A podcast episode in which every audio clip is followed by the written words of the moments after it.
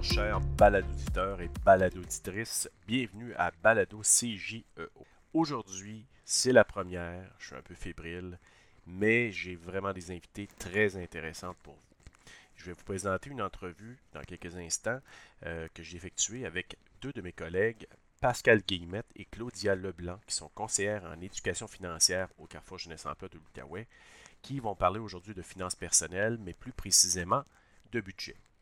Avant d'aller rejoindre Claudia et Pascal, euh, je vais faire quelques petites annonces. Pour commencer, la fonction publique fédérale du 28 octobre au 18 novembre 2020 recrute. Donc, c'est des emplois qu'on appelle post-secondaires.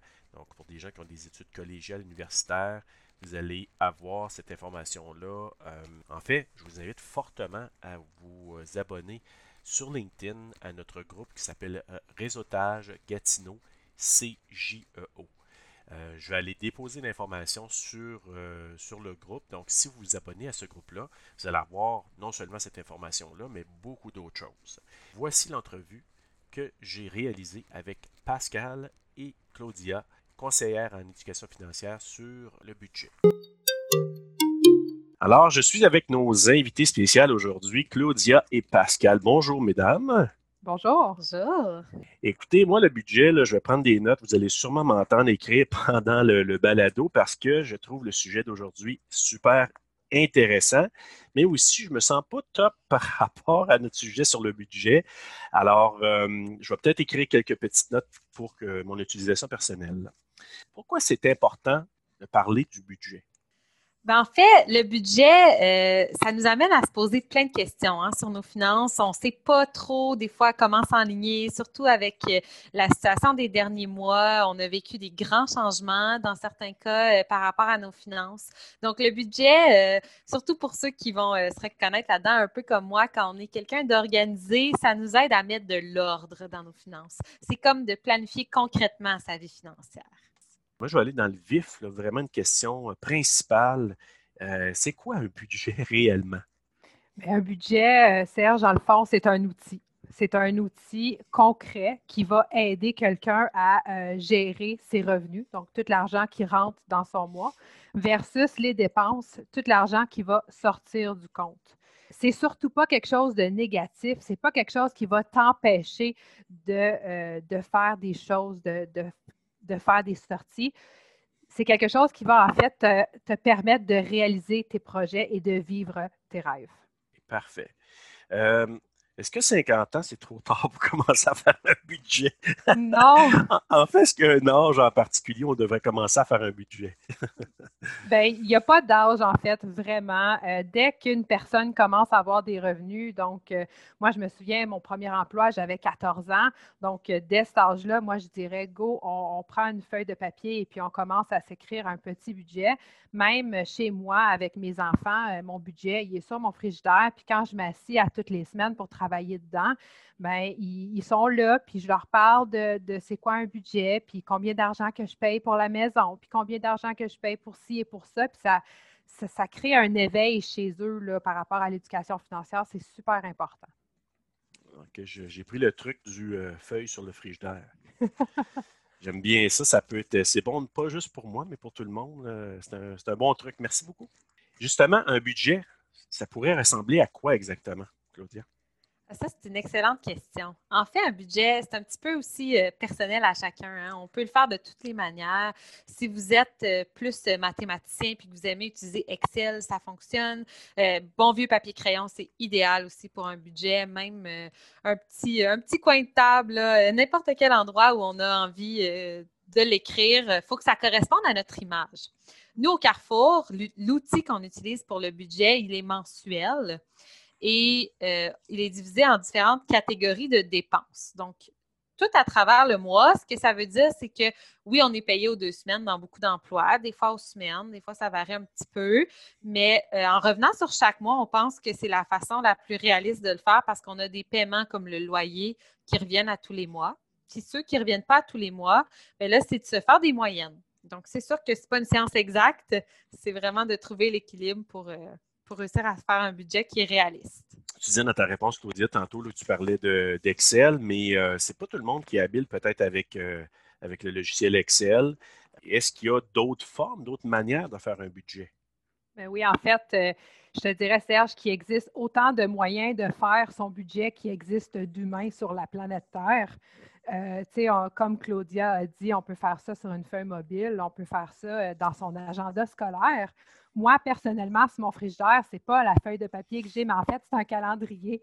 Et puis, dans mon calendrier, mais c'est là où est-ce que je vais noter tous mes revenus et tous mes euh, dépenses. Suite à ça, à toutes les semaines, je m'assieds avec mon calendrier, puis je regarde, OK, de quoi mon budget a l'air cette semaine, qu'est-ce que je dois m'assurer d'avoir dans mon compte chèque, qu'est-ce que je mets dans, mes comptes épargne, en, fait? Puis c'est comme ça, en, prenant cette habitude-là, euh, qu'on vient à bout de créer cette habitude-là. Le budget, il ne faut pas que ça soit quelque chose de compliqué. Si la grille Excel est compliquée pour toi, tu ne le feras pas, tout simplement. Donc, il faut que tu trouves une méthode qui colle à toi, à qui tu es, puis qui fait en sorte qu'à toutes les semaines, tu vas, vouloir, le regarder et le travailler. C'est drôle que tu dises ça parce que euh, tu me rappelais, euh, dans le temps de mes études euh, au cégep, j'avais un, genre de carnet, parce que ça, ça, ça, peut être, comme tu dis, ça peut être euh, on peut prendre différents moyens. Mais je me suis dit, j'avais un carnet, j'allais indiquer justement ce que je gagnais. J'avais mon emploi étudiant, ce que je gagnais. J'avais des pourboires, je marquais aussi mes pourboires. J'allais indiquer aussi euh, mes dépenses que je faisais, là, mes sorties, tout ça. Puis sans le savoir, tu me rappelles que c'est vrai, je faisais un budget de cette façon-là. Exactement. C'est exactement ça que tu faisais. C'est parfait. C'est souvent le, le conseil qu'on va donner aux jeunes étudiants qu'on voit euh, plus souvent en atelier utilisez votre agenda scolaire, ne serait-ce que pour écrire les, heures de travail que vous faites dans la semaine, pour valider que vous êtes payé toutes les heures que vous travaillez. Parce que justement, des fois, euh, en tant qu'étudiant, on va travailler 9 heures une semaine, 10 heures une autre, 20 heures l'autre. Donc, ça, c'est un outil indispensable, l'agenda scolaire, vraiment. Une fois que le budget est fait, OK, c'est établi, comment on fait pour l'analyser et le transformer pour que ça réponde davantage à nos besoins? Ah, ça, c'est toujours une bonne question euh, qu'on se fait poser à l'intérieur de nos bureaux. Hein. Ben, OK, mon budget il est fait, mais maintenant, c'est quoi les actions concrètes finalement que je dois faire au bout de la semaine? Mm-hmm. Mais je pense qu'il faut, il faut se poser des questions. La première chose, c'est qu'un budget, ça se doit d'être honnête et réaliste. Si tu es euh, une shopaholic puis que tu aimes ça magasiner, ben, il faut se dire la vérité quand on écrit notre budget.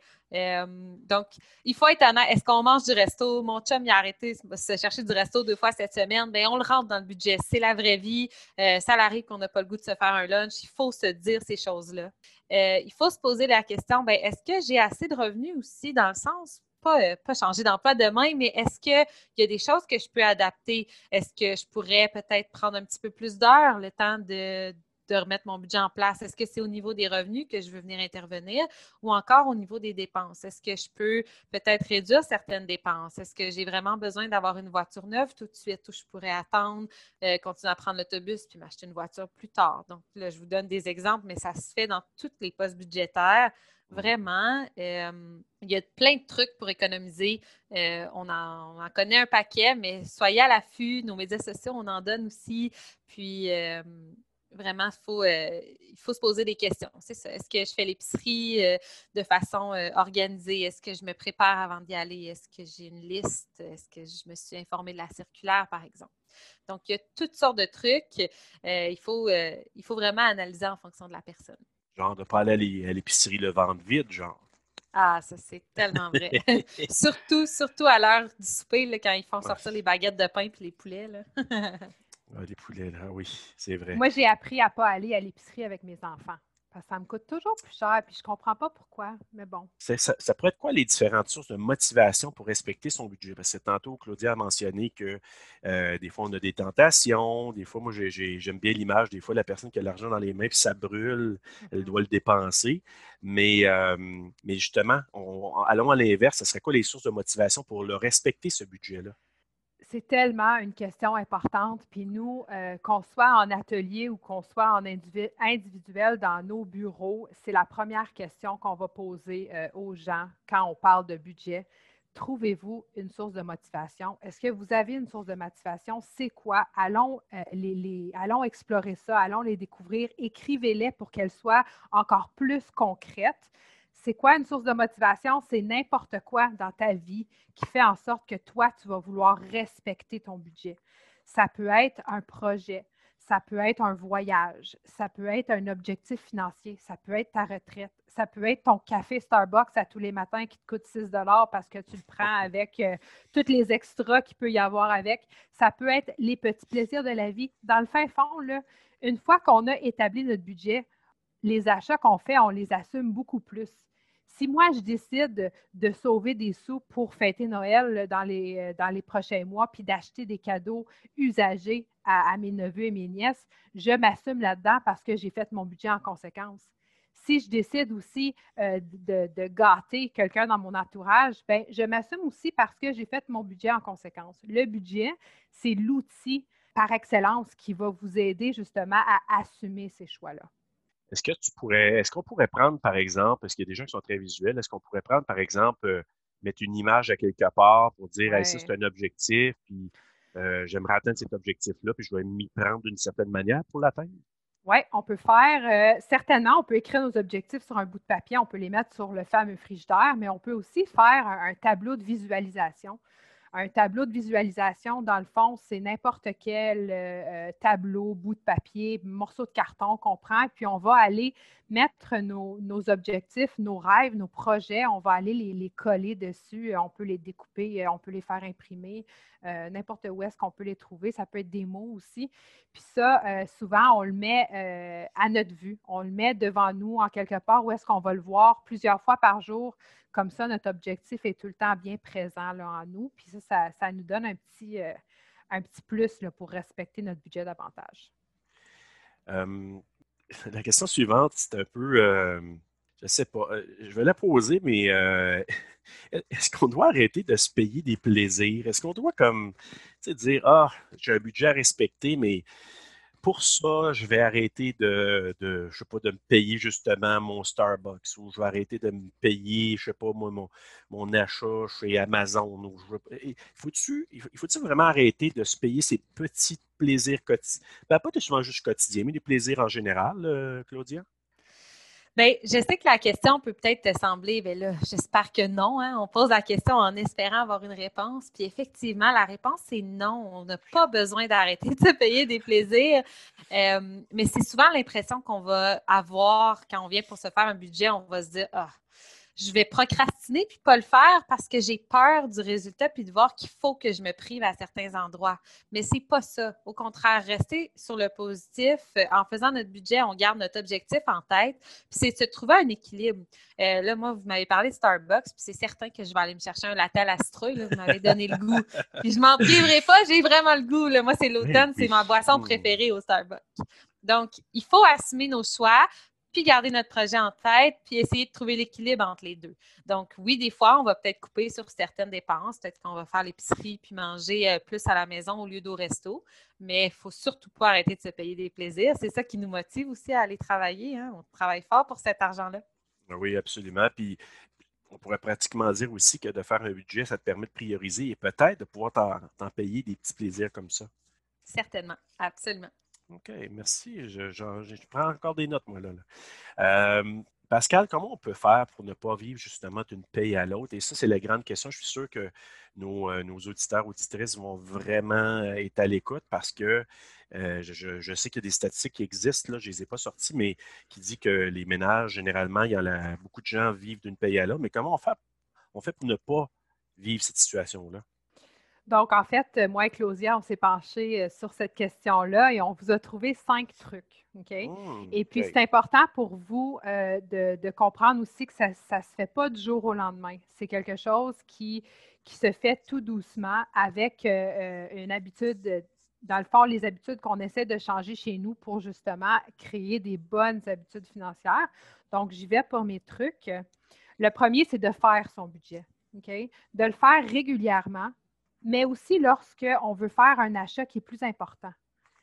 Avant Noël, avant d'acheter une nouvelle voiture, avant d'acheter de, une nouvelle maison. Je prends l'exemple de l'achat de la nouvelle voiture. Peut-être qu'en faisant notre budget avant de faire cet achat-là, on va réaliser que, OK, j'ai peut-être pas de besoin de la nouvelle voiture de l'année, puis peut-être que je pourrais aller m'en acheter une usagée. Juste un instant, tu, parles justement de, la voiture comme telle.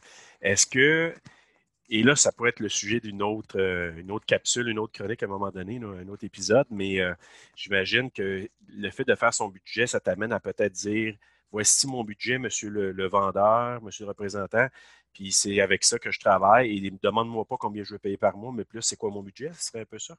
Absolument. C'est une excellente idée d'arriver euh, avec justement ton budget de fête chez un concessionnaire parce que vous savez, ces gens-là sont, sont, formés pour vendre et vendre et vendre et euh, il ne se soucie pas là, de ton budget. Donc, si toi, tu arrives déjà là avec un chiffre en tête, c'est ça que je veux payer, c'est ce genre de, véhicule-là qui, répond à mes besoins, mais le, tout le parcours d'achat va être pas mal plus euh, paisible pour toi. Là. OK, parfait. On va y aller avec le deuxième truc. Oui, donc le deuxième truc, c'est de se créer un fonds d'urgence. Donc, un fonds d'urgence, euh, dans le nom, ça le dit, c'est un montant d'argent que tout le monde devrait avoir euh, à côté dans un compte à part si jamais il arrivait un imprévu. Un imprévu, ça peut être n'importe quoi. Ça peut être avoir à changer ses pneus sur sa voiture. Ça peut être le, réservoir d'eau chaude qui brise. Ça peut être une pandémie mondiale. OK? Donc, d'avoir un montant mis de côté au cas où quelque chose arriverait d'imprévu, on va se le dire, la vie, elle est faite d'imprévus. Mm-hmm. Comment est-ce qu'on fait pour se bâtir un fonds d'urgence? On vient automatiser cette épargne-là. Donc, on peut demander à notre institution financière de prendre, après avoir fait son budget, exemple, un 20 à toutes les semaines, et puis de le transférer vers un compte épargne. Ça, ça fait en sorte que euh, euh, automatiquement, ce montant d'argent-là sort de ton compte. Tu n'as pas besoin de le gérer. Et puis après euh, un mois, deux mois, six mois, un an, ben, tu réalises que ah ben j'ai quand même 800 dollars dans mon fonds d'urgence. Ça, ça, peut vraiment aider à pallier pour les imprévus. Mon truc numéro trois, c'est de ne pas vivre au-dessus de ses moyens.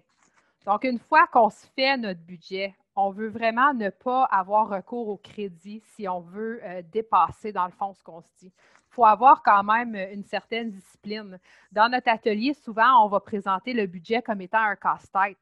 Le contour de mon casse-tête étant mes revenus et tous les différents morceaux du casse-tête étant une différente catégorie de dépenses. Hmm. On veut que tous les morceaux de mon casse-tête euh, restent à l'intérieur du cadre de mes revenus. Je ne veux pas avoir recours à crédit si jamais j'ai pas assez d'argent pour payer les cadeaux de Noël, mais que je ne veux pas me sentir cheap parce que je n'ai pas offert un cadeau à mon frère, à ma belle-sœur, peu importe. Exact. Donc, dans fond, euh, ce que tu dis, c'est que euh, le crédit peut être bon. D'ailleurs, ça fera le sujet d'un futur, euh, un, futur épisode. Mais le crédit peut être bon pour se dépanner dans des cas X, mais essayer le moins possible de compter là-dessus, ce que je comprends. Absolument. Puis en ayant un fonds d'urgence, ça vient souvent régler cette problématique-là. Mmh. Quelqu'un qui va utiliser la carte de crédit comme un fonds d'urgence va venir arrêter de faire ça lorsqu'il crée son propre fonds d'urgence. Euh, donc, le quatrième truc pour moi, c'est de ne pas vouloir copier ton voisin. Puis ça, je le vois tellement souvent dans mon entourage, dans mon groupe d'amis. Quelqu'un s'achète une voiture de l'année, tout d'un coup, ah, il y en a un autre qui va s'acheter une voiture neuve. Ah, il y en a un autre qui va s'acheter une voiture neuve. Euh, ou je peux donner aussi l'exemple du fameux spa dans la cour, euh, dans la cour chez quelqu'un. Tu sais, souvent, on va entendre quelqu'un qui s'achète un spa, puis ça donne le goût. Hein? Ça donne vraiment le goût. Mais si toi, tu n'as pas fait ton budget, puis ça ne correspond pas à ta réalité financière, il ne faut pas que tu copies ton voisin juste parce que ton voisin sait payer ça. Peut-être que tu ne le sais même pas, mais peut-être que ton voisin, il s'est vraiment endetté pour se payer ces luxes-là. Donc, il faut que tu assumes tes choix, puis il faut que tu fasses vraiment ce qui correspond à, tes finances. Avant ton dernier point, je, te dirais que euh, je vais amener une, expression pour ceux qui nous écoutent, le fameux, on a une expression qui s'appelle le voisin gonflable. Ah. Donc, euh, je ne sais pas si vous connaissez l'expression. Puis ça, je dis ça des fois, et là, s'il y a de la clientèle euh, ou des, auditeurs qui sont issus de l'immigration, je vous apprends quelque chose. Mais si vous entendez le terme voisin gonflable, ben, ça veut dire quelqu'un qui envie ce que son voisin a, puis il veut avoir la même Mhm. chose. Donc, s'il y a plus gros, tu vas avoir plus gros. S'il y a un bien, tu vas avoir ce bien-là. Donc, faire attention au phénomène du, voisin gonflable parce que, justement, ça peut t'amener à dépasser ton budget et à, à l'épuiser dans ton fonds d'urgence, alors que c'est peut-être pas nécessairement un bon achat nécessairement. C'est un achat qui est, un achat qui est fondé sur l'envie et sur euh, Mhm. un peu l'excitation qu'on peut avoir en lien avec ça. Donc, euh, oui, c'est un, c'est un excellent point. Alors, Ben, mon, petit, mon cin- mon cinquième truc fait du pouce justement sur ce que tu dis, donc de se poser des questions sur nos choix de consommation. Donc, quand euh, tout d'un coup, tu sais, quand on veut faire un achat, c'est le système émotif dans notre cerveau qui s'allume. Donc, tout de suite, on veut faire cet achat-là, c'est spontané, c'est automatique. Il faut vraiment se poser des questions pour aller allumer le côté logique de notre cerveau. Donc, on se pose des questions. Je reviens avec euh, l'achat de la voiture. Est-ce que j'ai vraiment besoin d'une voiture? Est-ce que j'ai vraiment besoin d'une voiture neuve de l'année? Est-ce que je peux y aller dans l'usager? Est-ce que j'ai besoin du SUV ou du camion avec la boîte ou je peux y aller avec un, modèle euh, qui va être plus économique sur l'essence? Donc, c'est c'est des questions qu'on doit se poser. Puis en se posant ça, des fois, on réalise que, ah ben finalement, je n'ai même pas besoin de ça, je suis correct à pied puis avec mon vélo. Donc, il faut se poser des questions sur ce qu'on consomme euh, régulièrement, à tous les jours, à tous les semaines, à tous les mois. Est-ce que euh, vous diriez que euh, peut-être au niveau des, tu sais, des fameux, j'ai juste le terme des flyers, là, mais tu sais, les, les- les- comment on appelle ça? Les circulaires. les circulaires, merci. Les circulaires qu'on qu'on reçoit, ça peut être franchement tentant, puis là, ça peut être bien, mais en même temps, ça peut être aussi quelque chose qui nous incite à dépenser aussi. hein.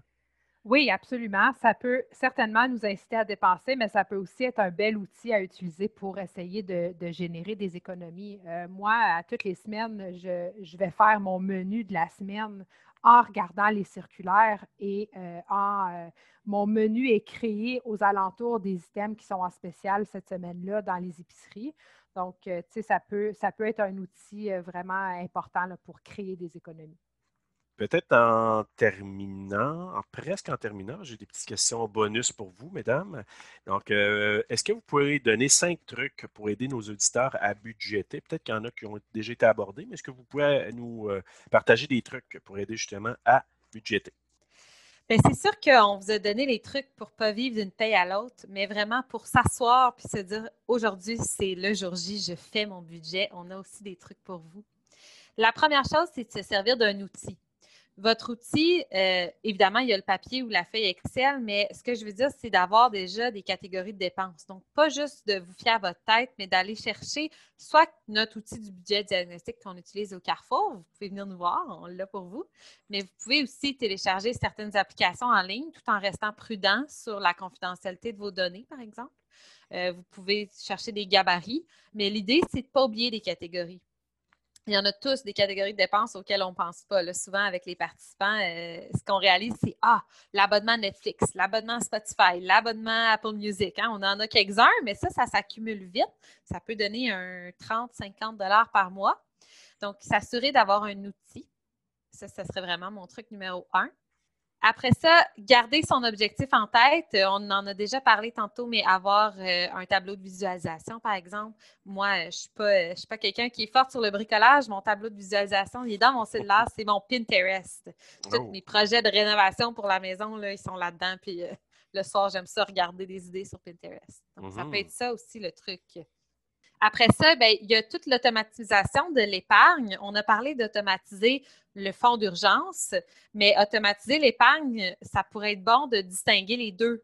Donc, vous n'êtes pas obligé d'avoir deux comptes différents. Moi, tout se retrouve à l'intérieur de mon CELI. C'est comme ça que je fonctionne, mais j'ai une section pour le fonds d'urgence, puis une section pour l'épargne pour mes projets. Donc, nous, on fait des rénaux à la maison, c'est ça le projet cette année. Il a changé un peu depuis le mois de mars, malheureusement. Ouais, ça ben, vous arrive hein? Oui, oui, je pense que ça, c'est. Il y a plusieurs personnes qui ont changé leur, euh, leur visée là, au niveau du budget. Là. Ça allait vers des voyages ou autre chose. Puis là, oh, c'est c'est allé vers des rénaux cette année. Hein? Oui, exactement. Donc, automatiser son épargne, ça permet de. C'est plus facile, hein? On se dit, bon, OK, j'ai un, un 20 ou un 30 par paye qui va dans le compte de fonds d'urgence. J'ai un 50 ou un 100 par exemple, qui va dans le compte pour euh, les rénaux. Puis on pourrait même en avoir un troisième, un compte, euh, un compte études, un compte euh, voiture, etc. Ensuite, de toujours vérifier l'usager avant de consommer du neuf. Je ne dis pas qu'il faut jamais acheter neuf, mais c'est toujours bon d'aller voir est-ce que ça existerait dans l'usager? Est-ce qu'il y a quelqu'un même qui pourrait me l'offrir dans ma famille? Est-ce que, est-ce que ça s'applique aux voitures, mais ça s'applique aux meubles, ça s'applique à plein de choses, plein d'options. Euh, écoutez, euh, les robes de mariée, j'en ai vu des magnifiques mm-hmm. usagers. Euh, ça se trouve dans dans beaucoup de domaines. donc, ça, c'est vraiment. les vêtements pour enfants. pour enfants, c'est incroyable. Tu sais, je ne nomme pas de, magasin, là, à moins que peut-être éventuellement un commanditaire, mais non. Mais, mais si, tu sais, il y, a des magasins, c'est extrêmement cher. Puis au bout de quelques semaines, les vêtements pour l'enfant, ça ne lui fait plus. à un moment donné, tu te dis, OK, il faut racheter, racheter, tandis que chez des magasins où tu peux trouver des vêtements usagés, ça peut être utile aussi, j'imagine. Quand tu parles d'aller voir l'usager versus le neuf. C'est tellement vrai. Puis euh, les enfants grandissent vite, hein, comme tu dis, donc euh, ça ne dure pas toujours longtemps. Non, vraiment pas. Puis ben, le dernier truc, euh, se faire aider, que ce soit par nous ou par le conseiller à la banque ou par le conseiller à l'institution financière, par ta mère si elle est bonne en comptabilité, ton ami, ton voisin, mais il faut se trouver quelqu'un de confiance, évidemment, avec qui on est à l'aise, mais aller chercher de l'aide, c'est tout à fait euh, raisonnable et euh, acceptable. Donc, il ne faut pas se sentir gêné de ça. Les finances, des fois, c'est un sujet qui est un peu gênant. Hein. On essaie, euh, ça a comme une tendance, on ne veut pas trop en parler ou on ne veut pas trop. Que tabou pour certaines personnes. Hein? Oui, oui, absolument. Mais il faut se sentir à l'aise, puis on a le droit d'aller chercher de l'aide, puis il y en a plein des organismes qui sont là pour ça. Mais justement, là, tu disais, euh, si on a un entourage, on peut avoir peut-être des, euh, des bonnes personnes autour de nous pour nous aider. Mais mettons que tu dis, écoute, je ne vois pas autour de moi euh, quelqu'un qui pourrait m'aider à ce sujet-là. Comment on pourrait vous approcher justement pour aller chercher des services avec vous?